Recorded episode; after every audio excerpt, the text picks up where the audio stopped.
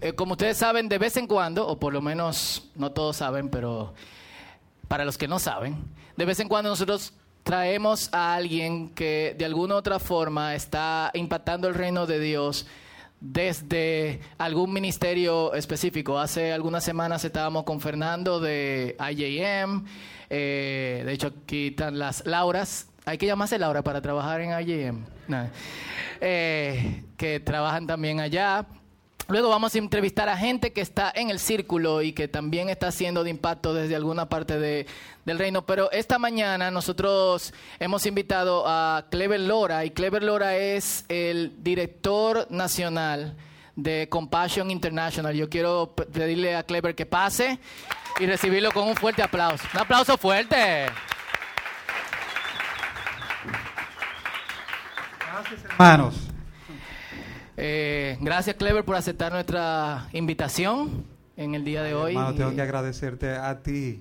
Qué bonito tiempo hemos tenido ya en esta iglesia. Yo ando pidiendo el formulario de solicitud de membresía. Ok. ok. Entrada. Tiene que primero depositar una suma de 200 dólares. No, mentira. Eh, y bueno, antes de, de presentar a Clever, Casi nadie lo sabe aquí, pero tanto yo como mis hermanos fuimos patrocinados por Compassion. Yo vengo de una familia de escasos recursos económicos y desde que tuve en primero de la primaria hasta cuarto de bachillerato, mis hermanos de tercero o cuarto también, fuimos patrocinados por Compassion para ir al colegio, tener nuestro uniforme, nuestro tenis, eh, desayuno escolar de vez en cuando. Doña Irma trabajaba en Compassion por ahí por el 86, 87. Eh, entonces, doña Irma es la madre de, Pablo. Entonces, hay una, de cierta forma, yo sé personalmente el impacto que Compassion hace en la vida de, de muchos niños en el país y en el mundo. Así que es un privilegio tenerte de verdad otra vez aquí en el día de hoy. Full. Clever, eh, ¿cómo tú te acercaste al Señor? Brevemente. Bien, pues eh, ¿Tú naciste en una familia cristiana? Sí, sí, bueno, mi, mi padre estando eh, mi mamá embarazada eh, conmigo ahí en el vientre, mi papá pues eh, fue, estuvo en los Estados Unidos y allá su hermana le habló del Señor y él recibió al Señor estando en Nueva York eh, hace 48 años de eso ya. la semana que viene estoy de cumpleaños. Ah, entonces, hace ese tiempo.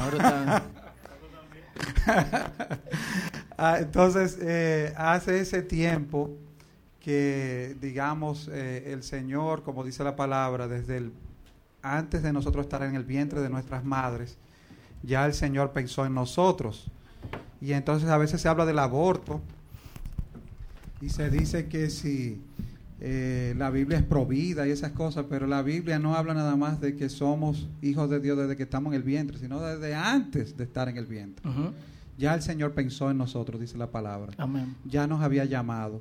Entonces, eh, mi papá conoció al Señor y así mismo él entonces, desde que estuve muy jovencito, comencé a ir a la iglesia, siendo yo el menor de, de cinco que estábamos en ese momento en mi familia. Mis demás hermanos no estaban tan, estaban un poco más renuentes a ir a la iglesia.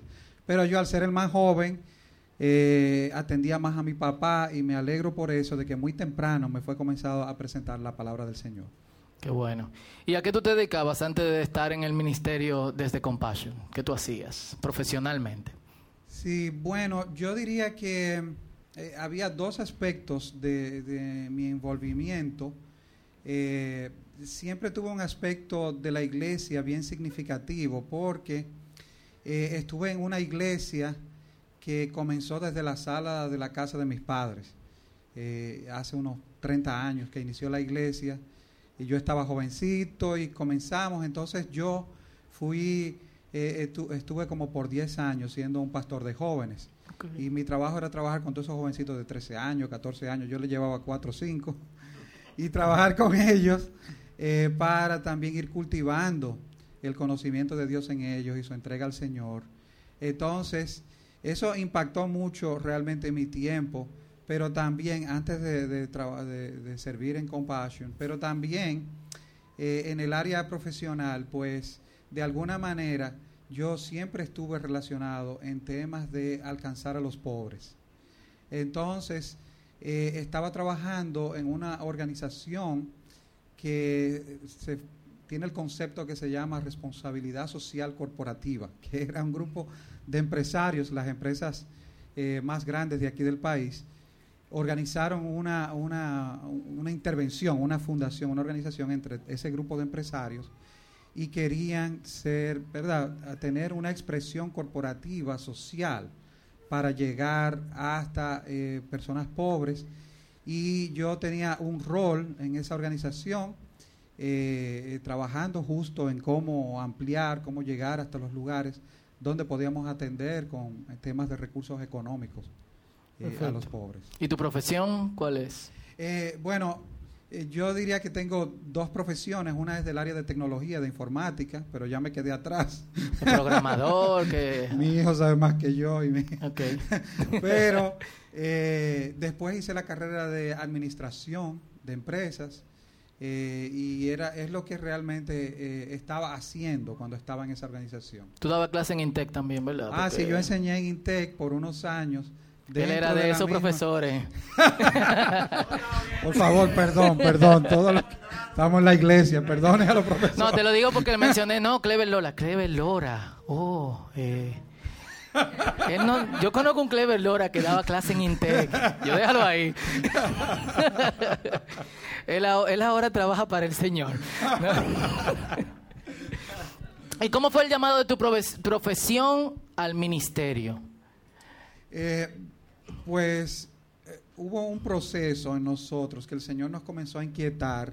Aquí está mi esposa eh, Laila y, mis dos hijos, Lina y David. Si se pueden poner de pie, así los, los vemos. Entonces, este mes cumplimos 21 de casado. Oh.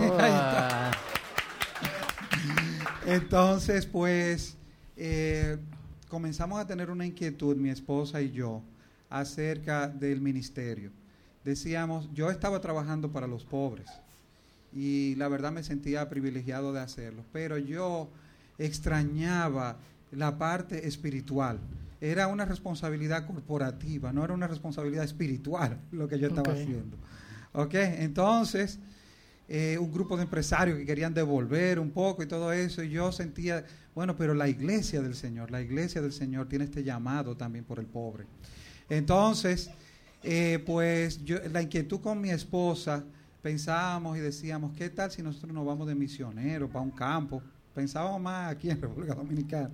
Queríamos irnos para un campo de misioneros o nos vamos de pastores a levantar una iglesita por ahí en un área rural entonces teníamos mucha inquietud porque yo extrañaba mucho el poder nosotros trabajar eh, ese llamado espiritual que yo sentía desde joven, trabajando con los jóvenes.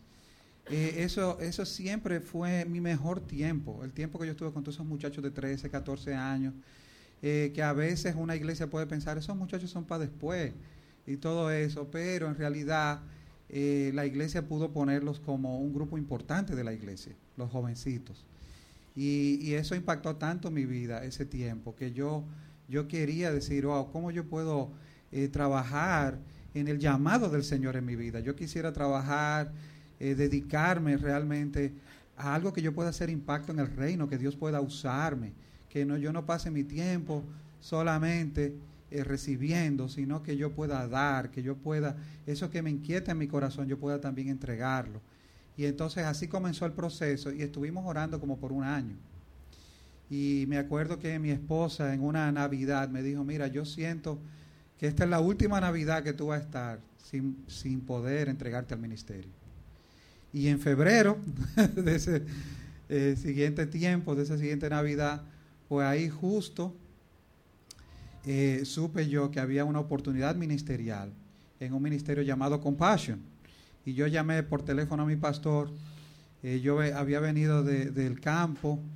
Tenemos una hijita que criamos. Ahora yo tengo tres nietos. Oh. Entonces, esa hijita maravillosa que criamos, estábamos visitándola en el campo. pusimos un periódico ahí para meter, yo para poner unos aguacates que trajimos de San Cristóbal. y abriendo un periódico para organizar los aguacates, eh, vi yo que había un anuncio que decía que estaban requiriendo a alguien para servir en el ministerio. Qué loco está ese. ¿eh? Así Oh. que. y no gracias iba- a Dios que fueron aguacates, porque si fuera Tayota tú no abres el periódico. Así mismo, así que unos aguacates usó el Señor. Unos aguacates para llamarme al ministerio. Ah, Oye, Dios también usa aguacates. Y llamaste y... y- Llamé a mi pastor seguido y le dije a mi pastor, bueno, ¿qué tú piensas de esto? Eh, de servir eh, en este ministerio que está buscando a alguien que quiera, ¿verdad?, trabajar para los niños en pobreza, para los jóvenes en pobreza.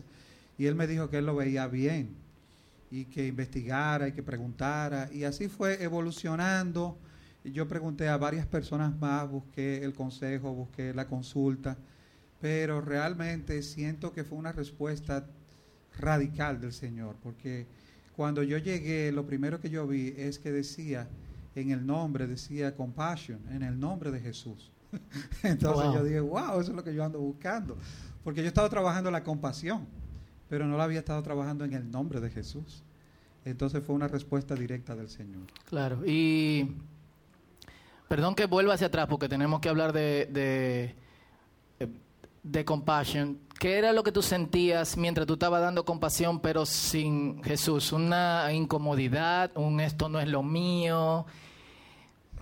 Yo sentía eh, un vacío significativo porque eh, me sentía realmente atado de brazos, eh, porque eh, yo sentía en mi corazón la misericordia, pero no, no podíamos tener ese componente de poder presentar la palabra del Señor. Yo sí lo podía hacer a través de la iglesia, y, y- pero no, no podía en esa manera y nosotros teníamos la inquietud de irnos de llamado a tiempo completo en el camino del Señor. Y entonces realmente nos sentíamos así, ese era el sentir. Yo me sentía atado, sentía que no estaba logrando mi potencial en Cristo. Claro. Te lo digo porque quizá aquí hay personas que se sienten así en su ambiente laboral, atados o eh, de alguna otra manera como que sería esto lo que yo debería estar haciendo. Y me gustó mucho el proceso que ustedes hicieron, oración. Vamos a ver que el Señor descubrieron el poder profético de los aguacates y, y- y lo demás. ¿Y fue difícil dar ese paso o, o tú entiendes que fue Yo un proceso como- sencillo? Sí, como estuvimos orando por todo un año, eso ayudó bastante, ¿verdad? Porque ya teníamos esa inquietud en nuestro corazón. Sabemos que el Señor puede usarnos de diversas maneras, ¿verdad? Nosotros sentíamos específicamente dedicarnos a tiempo completo de ministerio, que yo pudiera mi profesión dedicarla a tiempo completo. Entonces, eh, luego de pasar ese año, fue un momento de el Señor ir preparando el camino para nosotros poder hacerlo. Y yo te diría que sí, en un momento dado requirió el paso de fe porque eh, yo tenía como una buena promesa de carrera profesional dentro de lo que estaba haciendo. y, y estaba, ¿verdad?, en ese ambiente de todos esos empresarios y era algo que ellos les daban prioridad, le daban importancia. Y, podía, me sentía, wow, tengo acceso a gente que yo nunca podría ver. Entonces me sentía privilegiado de eso, ir a la oficina de una persona, que son gente. Entonces todo eso, y realmente ellos, eh, en cierto modo, tenía como un buen plan de carrera, que ya estaba involucrado en ella. Entonces tenía que tomar una decisión. Entonces, pero el Señor ha sido fiel para nosotros porque eh, dimos ese paso, aún esas promesas yo tuve que decir que no. Hubo ¿verdad? ese momentico de ahí de pensar y tomamos la decisión de acuerdo a lo que estábamos orando. Amén. Y háblanos de Compasión Internacional. ¿Cuál es la misión de, de Compassion? De hecho, ¿quiénes aquí conocen de Compassion? Levanten su mano. ¡Wow! ¿Quiénes no conocen? Increíble, gloria Más o menos, estamos Sí, 60-40. como mitad, mitad, sí. Sí. Entonces, háblanos de Pues, Compassion. Miren, la misión de Compassion eh, realmente eh, es tan, digamos, tan fiel a todo ese llamado de la palabra del Señor. Y doy gracias al Señor por eso. Compassion nació con un pastor y esa es la razón. Un pastor involucrado en su iglesia, haciendo alcance, y de así vino el llamado. Y, yo agradezco tanto eso al Señor. Porque la misión de Compassion nace con un pastor en, eh, hace unos 60 años. Él fue a un viaje misionero a Corea del Sur. Corea del Sur era un país devastado por la guerra, pero totalmente devastado por la guerra. No el Corea del Sur que conocemos ahora. ¿Ok? Que es un país tremendo en la fe y sumamente avanzado económicamente. Entonces estaba devastado por la guerra. Él fue a predicar allá a los soldados específicamente. Eh, y entonces en un momento dado estaba tomándose una sopita en una cafetería, ahí en ese país devastado por la guerra, y alguien, un niñito, se mete y le lleva el abrigo. Él tenía un abriguito, un lo tenía ahí, y se lo lleva y se lo roba. Y él sale detrás de su abrigo y del muchachito, ¡hey! Mi abrigo. Pero se metió detrás de esa cafetería y vio un, barrio gigantesco, como sabemos nosotros ver, que a veces vemos unas casas aquí adelante y si tú te metes allá atrás, ve la más extrema pobreza. Entonces él vio y sus ojos se abrieron a ver todas esas casas eh, destruidas y esa extrema pobreza. Entonces él dijo, no yo nada más le voy a dejar el abrigo, que se quede con el abrigo. Yo voy a coger todo lo que yo tenga aquí, lo voy a comprar de sopa. Y compró sopa, llamó a los niños que estaban por ahí, a todos, en medio de ese frío y de ese abandono y gastó lo que tenía para comprarle sopa a los niños que estaban ahí. Entonces así comenzó a inquietar en su corazón. Luego él comenzó a cambiar y a decir, no, yo voy a comenzar a venir a este barrio para presentar la palabra, para traer ayuda. Y su, su agenda como que medio el Señor la ajustó. Entonces, pero él veía que en las mañanas pasaba un camión. Y él decía, qué bueno que están recogiendo la basura.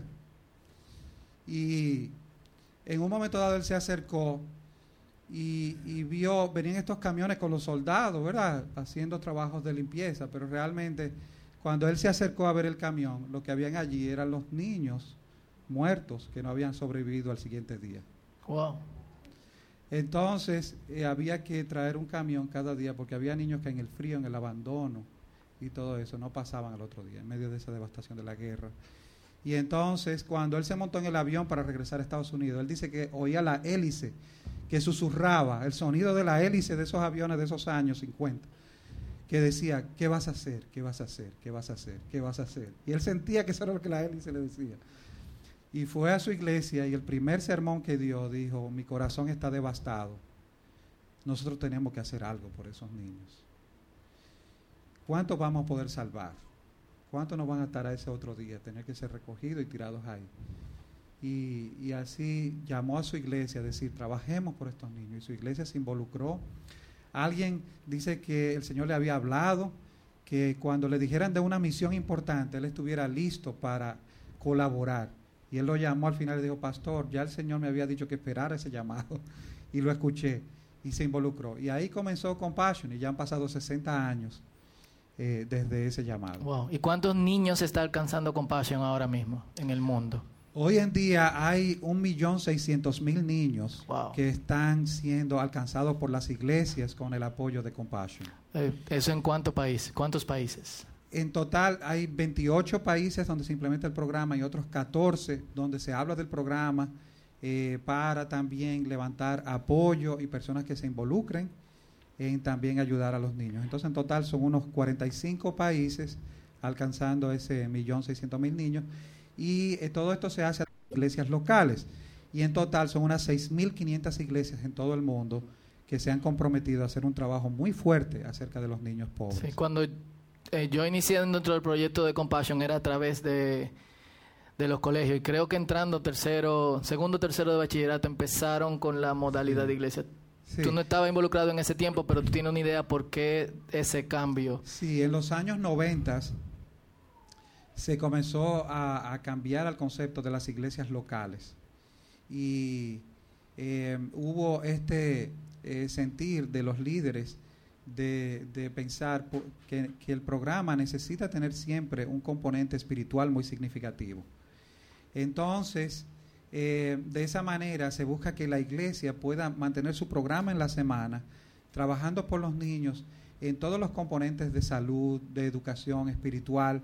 Ellos pueden ir a su escuela, pero el programa puede tener un mayor énfasis espiritual, al mismo tiempo que alcanza las carencias de los niños, pueden tener más facilidad para trabajar el componente espiritual de ganar la familia para Cristo, ganar el niño para Cristo, concentrarse en los campamentos, en los llamados, en los clubes de jóvenes.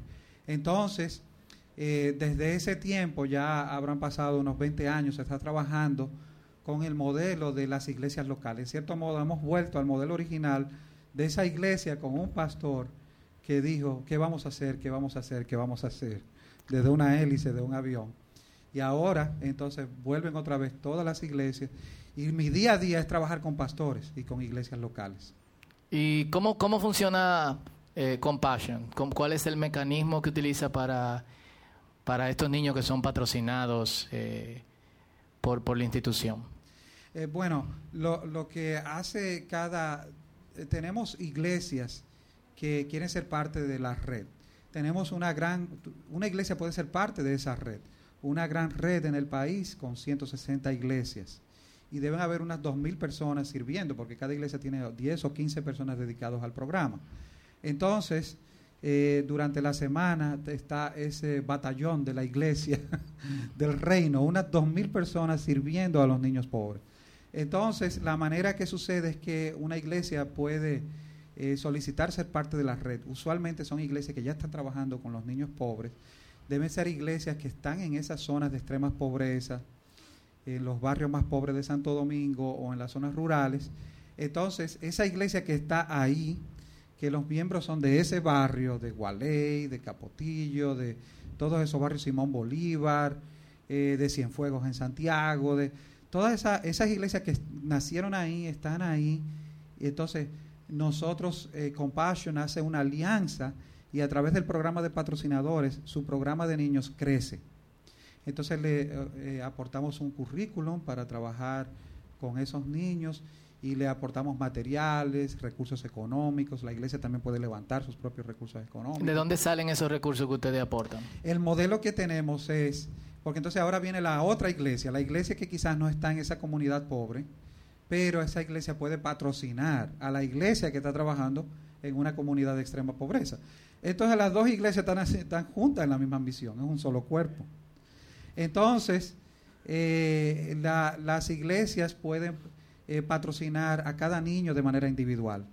Eh, la idea de que sea individual es porque el patrocinador eh, no solamente colabora con una pequeña ofrenda que da para el programa, sino que debe comprometerse a orar por el niño o la niña y debe comprometerse a mandarle cartas de motivación. O sea que no solamente son iglesias, hay individuos, yo como individuo puedo buscar patrocinar a un niño en cualquier parte del mundo. Como individuo, como una expresión de la iglesia, ¿verdad? Nosotros como individuos, como parte de toda la iglesia del Señor, podemos patrocinar a un niño que una iglesia está sirviendo en una comunidad. ¿Cuánto eso me costaría, por ejemplo, a mí, si yo decido patrocinar a un niño?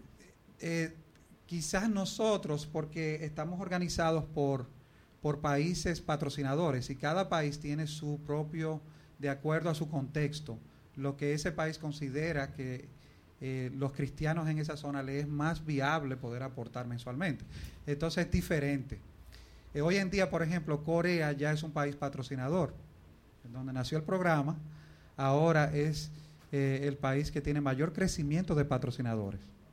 Entonces, el año pasado creo que hubo unos 20 mil patrocinadores nuevos, solo de Corea del Sur. Entonces, hoy en día hay más de 100 mil patrocinadores en Corea. ¿Y cuánto paga Entonces, en Corea, quizás cada persona pensando en pesos, da un aporte alrededor de, de 1.200 pesos al mes. En Estados Unidos creo eh, que son 38 dólares, serían... Eh, 1.700. 1.700, 1.800. Entonces, por ejemplo, en, Italia, los cristianos de Italia también patrocinan, no sé cuánto aportan allá, pero podríamos decir que a un promedio sería eh, unos 1.400 pesos el aporte. 1.400 pesos. Y el niño recibe... promedio mundial, podríamos decir. Y el niño recibe educación, eh, seguimiento espiritual, discipulado, su familia también... Eh, es de alguna forma alcanzada por la iglesia que está dentro de esta comunidad por tan solo 1.500 Claro, la iglesia eh, local recibe este presupuesto de la patrocinio y puede crear, como tú dices, ese presupuesto de actividades. El niño que está registrado en el programa recibe un seguro médico. Eh, hay mucho, todos los años nosotros manejamos cientos de grandes cirugías en este país y viene precisamente porque el niño es patrocinado. Cirugías mayores, grandes y todo eso, de niños que pueden recibirlo. Pero los niños también para situaciones menores de salud también tienen, están acogidos por un seguro de salud. Eh, los niños reciben materiales educativos, los niños participan en un programa todo el año de campamentos, clubes, eh, eh, las familias son alcanzadas también por el programa. Entonces la iglesia puede desarrollar también áreas vocacionales donde los niños pueden aprender diferentes áreas vocacionales. Hay iglesias que han creado como si fuera una especie de instituto vocacional. Entonces los niños reciben ahí eh, todo esto con, vocacional. con los recursos. Hay un programa de becas universitarias. Tenemos 80 graduados y 100 cursando ahora mismo. Eh, los niños que muestran mayor corazón para el liderazgo pueden aplicar con una referencia pastoral a una beca universitaria y entonces ahora mismo tenemos 100 cursando y 80 graduados. Wow. Que vinieron de todos esos barrios de por allá. Por ejemplo, tenemos un limpiabota de Puerto Plata, que era limpiabota en Puerto Plata. Él aplicó a la beca universitaria, la hizo, recibió la beca, pero después hubo una beca para ir a Chicago, a Moody a estudiar eh, teología. Él estudió el discipulado juvenil en Moody por tres años en Chicago, gracias a esa beca. Y ahora está haciendo un PhD en liderazgo con la Universidad de Lancaster. Vaya. Ese era un limpiabota de Puerto Plata. vamos. Gloria a Dios por eso. Y él lo invitan a hablar, él lo invitan a hablar en diferentes países. Hace poquito estuvo en Australia, ha estado en Nueva Zelanda, ha estado en Jamaica, y él habla delante de 10 mil personas. Ok, todo eso. Yo me moriría. Pero ese jovencito de Puerto Plata, ese limpiabotas de Puerto Plata está, ya ustedes saben, alcanzando el mundo. wow. ¿Cuál es el obstáculo más grande que has encontrado trabajando con Compassion aquí en el país? Sí, como dicen los americanos, que no te deja dormir en la noche. bueno, eh, el obstáculo más grande que tenemos es que nosotros tenemos, estamos trabajando con 160 iglesias, como mencionaba, aquí en el país. Y, hay esos eh, 2.000 eh, voluntarios, algunos son colaboradores empleados de la iglesia y todo eso, trabajando por el programa. Pero esa misma cantidad nosotros tenemos de solicitudes un poquito más. Eh, el último proceso que hicimos comité para poder abrir nuevos programas en otras comunidades del país, la lista eran 172 iglesias. Pero nosotros solo podemos abrir eh, alrededor de 3 a 5 programas cada año. Entonces, eh, de acuerdo ¿verdad? a los patrocinios que los países donde se levantan los patrocinadores pueden otorgarnos, eh, para aperturas de programas. Entonces, decidir de 3 a 5 en 372 realmente es algo bien, bien difícil porque uno nota que hay un tremendo interés de las iglesias de querer ampliar sus programas de alcance por los niños y los jóvenes en situación de extrema pobreza. Y, y, y realmente el llamado va todavía más allá porque uno puede pensar eh, que toda iglesia, aún esté en una comunidad o pobre, no. Hay, hay, hay niños, hay jóvenes que están en una situación de extrema pobreza, que quizás no es material, pero es espiritual. Extrema pobreza espiritual. Y de todo ese tipo de pobreza, el Señor quiere usar a la iglesia para alcanzar y llegar. Entonces, a mí realmente eh, me llena de gozo que tantas iglesias estén interesadas en el programa en el país, ¿verdad? Un programa que ya tiene 40 años en el país y muchísimas iglesias están todavía interesadas en el programa y quieren abrir el programa. Y donde quiera que voy me dicen, mira, hace cinco años solicitamos, hace ocho años solicitamos, ¿cuándo van a abrir el programa? y entonces yo me paro, aunque sea 10 o 15 minutos, con todo, a poderle explicar con tranquilidad, porque él merece poder oír una explicación. Pero eh, eh, el otro lado de eso es dar gracias al Señor, porque estamos alcanzando en el país 55 mil niños y jóvenes. La red cada iglesia trabaja con unos 300 niños y jóvenes. Entonces, multiplicado por esas 160 son unos 55 mil que están siendo alcanzados por la iglesia. No solo el domingo, ¿eh? el lunes, el martes, el miércoles, el jueves. La iglesia está abierta comunitariamente para esos niños. Es una iglesia que está abierta todos los días. Todos los días está trabajando en esas comunidades de extrema pobreza, trabajando las situaciones de los niños. Hubo una ocasión, unos niños que habían sido apuñalados por un padrastro dos hembritas y un varoncito. El padrastro llegó y los apuñaló a los tres. y, la gente, los vecinos, eh, todas las cosas salieron corriendo a la iglesia. Salieron corriendo a la iglesia a pedir ayuda. Y para mí eso fue un reflejo de lo que dice la palabra acerca de la iglesia estar cerca del huérfano, de la viuda y del extranjero. Amén. Porque ellos pensaron en la iglesia en medio de esa gran necesidad. Y la iglesia vino corriendo, buscaron un carro a los locos, se llevaron a los niños al hospital y, y los niños allá en el hospital por la reacción rápida pudieron ser salvados. Y los niños están los tres vivos y están bien. Amén. Y la iglesia se quedó cuidando a los niños. Ellos hicieron una rutina de guarda porque no sabían si ese hombre iba a volver otra vez al hospital. Hicieron una rutina de guardia de noche, de día y todo eso para cuidar a esos niños, para garantizar que esos niños tuvieran bien. Es la iglesia y la familia, los dos juntos, En esa alianza del Señor, por la familia, por la iglesia, cuidando a todos los que estén en necesidad. Nosotros pudiésemos echarle la culpa a la iglesia institucional sobre esto. Pero yo le voy a dejar que Batman sea que le diga qué es lo que nosotros creemos aquí en el círculo. Tú eres la iglesia. Nosotros somos la iglesia. Y más que la responsabilidad de una institución, es la responsabilidad de cada uno de nosotros. ¿Qué vamos a hacer? ¿Cómo vamos a estrechar nuestro tiempo, nuestros recursos, lo que somos y lo que hacemos para alcanzar esta generación? Y me gustaría que Clever, eh, en los dos minutos que nos quedan, si tú tienes algo que, decirnos, que dejarnos a la iglesia que se reúne aquí en el círculo, ¿qué sería? Amén. Bien, mis, mis hermanos. Em, yo siento realmente que, que, el Señor trabaja con nosotros eh, en una forma eh, no solamente pensando en cómo nosotros podemos crecer nosotros mismos, cómo el Señor, el Señor nos ama. Eh, no se trata solamente acerca de dar, se trata también de nuestra comunión con Él, de nuestra cercanía con Él. Pero también nosotros tenemos que, escuchar y sentir por aquello que Dios también sufre. Y, y, nosotros podemos ver claramente en la palabra del Señor cómo el Señor también nació en un contexto de pobreza. Él mismo se acogió a un a un lugar, a una comunidad, a un, a un sitio donde también habían grandes necesidades. Y cómo el Señor siempre quiso que cuidáramos a esos pequeñitos. A veces pensamos que ese texto de la palabra que dice, aquel que hace daño a un pequeñito, mejor le fuera a tirarse al mar con una piedra de molino.